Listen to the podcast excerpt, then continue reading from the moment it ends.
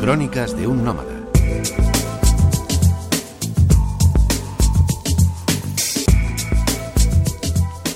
Hola amigos, hola. Hoy vamos a viajar a las Islas Seychelles, que ya sabéis que se trata de un pedazo de África escindido del continente africano en remotas épocas geológicas. La más pequeña de las islas es conocida como Isla de los Pájaros. Se trata de un diminuto islote coralífero que creció en medio del Océano Índico en las proximidades del archipiélago. De punta a punta y a ojo de buen cubero, no tendrá más de un kilómetro de largo por unos 600 metros de anchura. Su forma recuerda el mapa de África, bordeado de finísimas arenas blancas. Hasta aquí, la definición geográfica puede ser muy semejante a la de otras islas tropicales. Pero sin que nadie pueda explicar por qué, este islote de frondosa vegetación, soleado y apacible, ha sido elegido por distintas especies de aves como parada en sus largas singladuras o incluso como destino de sus misteriosas migraciones.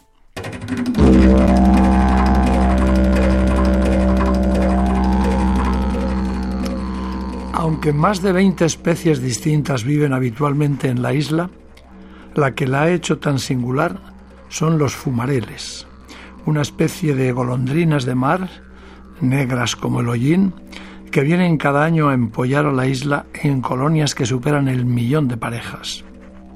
En pocos lugares del mundo puede verse a los pájaros tan desinhibidos, poniendo sus huevos en cualquier lugar, anidando en el suelo, ajenos a la presencia del hombre y cuidando de sus polluelos sin esa angustiosa paranoia tan propia de las aves. Y es que allí no tienen enemigos naturales que perturben su tranquilidad. La isla está deshabitada excepto por los escasos 50 huéspedes que pueden alojarse como máximo en ella y el reducido número de empleados que cuidan de los búngalos, dos o tres no más. Unos y otros están debidamente advertidos del respeto y distancia con que deben tratar a las aves y a las tortugas verdes marinas, otra especie que ha elegido la playa de la isla para poner sus huevos.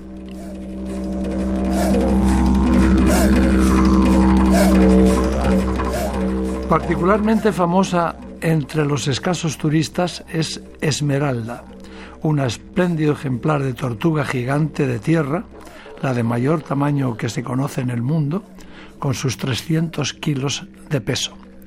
Se dice que tiene 170 años de edad y ha vivido siempre a sus anchas en el islote, con algunos otros ejemplares de su especie, sin que nadie se explique cómo llegaron hasta allí.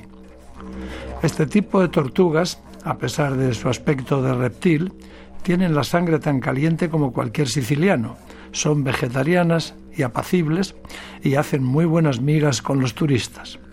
Y al igual que quien os habla, se pirrean por la papaya.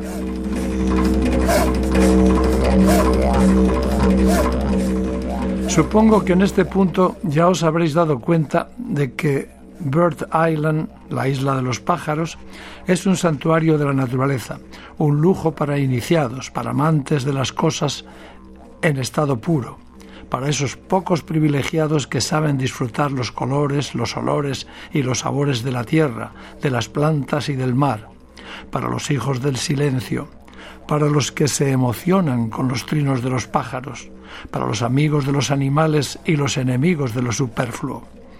Todo aquel que aún pueda, que aún pueda mirarse en el espejo sin sentirse mal, el que resista su propia conciencia en soledad, el que todavía sienta en lo profundo la llamada de la naturaleza o viva transido de fervor ecológico o ecologista, será muy feliz allí.